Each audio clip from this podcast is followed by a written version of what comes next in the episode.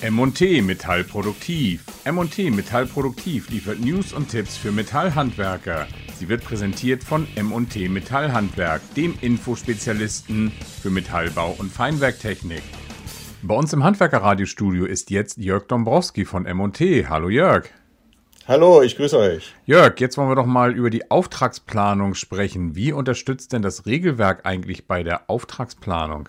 Ja, da gibt es vielfältige Möglichkeiten. Wir haben ja in diesem Jahr mit unserem Fachregelwerk Metallbauerhandwerk Konstruktionspraxis das 20-jährige Jubiläum und das war für uns Anlass, einmal zusammenzufassen, welchen Nutzwert dieses Fachregelwerk für die Metallbohrer bietet. Einfach mal, um eine Übersicht zu geben. Und da sind ganz interessante Dinge rausgekommen. Der Nutzwert des Fachregelwerkes beschränkt sich also nicht nur auf einzelne Bereiche der Auftragsbearbeitung, sondern im Grunde genommen für den gesamten Bearbeitungsprozess eines Auftrages. Das beginnt bei der Auftragsakquise geht über die Planung und Konstruktion, über die Fertigungsvorbereitung, Fertigung bis zum Transport und Montage und auch zur Nachbearbeitung. Und einen ganz wichtigen Stellenwert in diesem ganzen Auftragsbearbeitungsprozess hat natürlich die Planung und Konstruktion. Hier werden also tatsächlich auch die Weichen gestellt für den ja, wirtschaftlichen Erfolg eines Auftrages, für die regelgerechte Arbeit des Metallbauers. Wenn also hier Fehler gemacht werden in der Planung und Konstruktion, dann wären die am Ende sehr teuer, sind also nur mit viel Aufwand oder unter Umständen auch gar nicht mehr zu reparieren.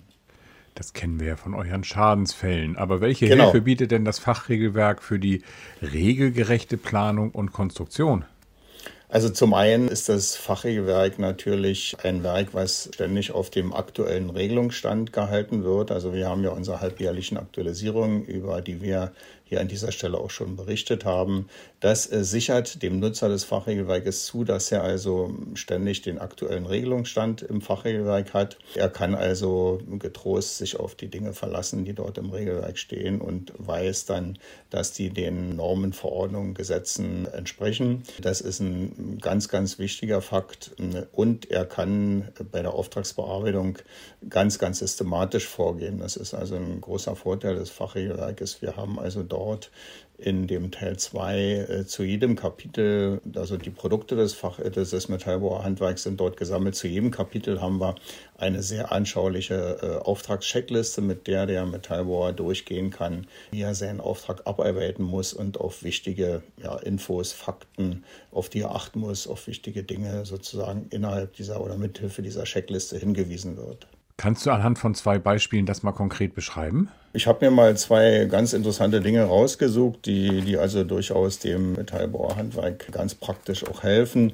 Ein Beispiel kommt aus dem Torbereich. Es ist also gang und gäbe, dass Metallbauer auch Tore bauen, teilweise für gewerbliche Immobilien, aber auch natürlich für private Nutzer. Und da ist doch eine ganze Menge zu beachten, wenn man diese Tore regelgerecht bauen will. Die müssen also CE gekennzeichnet sein. Man muss die richtige Torauswahl treffen und schon an dieser Stelle bei der Torauswahl ist so viel zu beachten. Das hängt ab von den bauphysikalischen Anforderungen, Charakter des Gebäudes. Was stellt der Nutzer für Anforderungen? Wie ist das Nutzerprofil? Welche Fahrzeuge müssen dort durchfahren? Wie oft muss es öffnen? Wie sind die Umgebungsbedingungen, klimatischen Bedingungen? Also da gibt es noch viele, viele Faktoren mehr, die da eine Rolle spielen.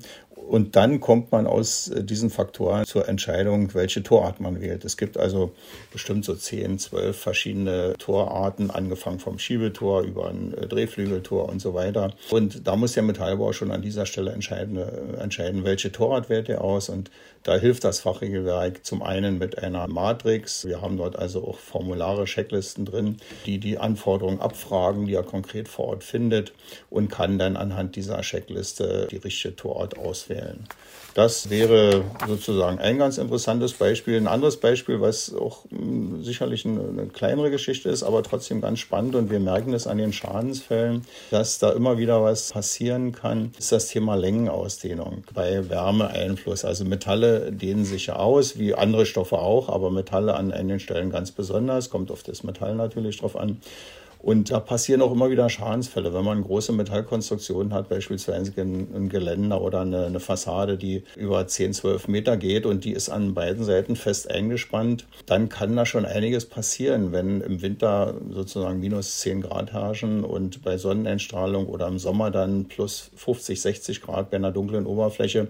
Also durch diese Temperaturdifferenz kommt es dazu relativ großen Längenausdehnungen und wenn diese Konstruktion fest eingespannt ist, kann da viel passieren, weil die Kräfte, die da wirken, sind wirklich gewaltig. Also wir haben Schadensfälle im Buch, da knallt und knackt es in einer, in einer ganzen Konstruktion. Die Konstruktion verändert sich, also verformt sich. Auch Türschließer funktionieren nicht mehr an der Tür. Das ist gerade ein aktuelles Beispiel, was ich hier auch schon vorgestellt habe.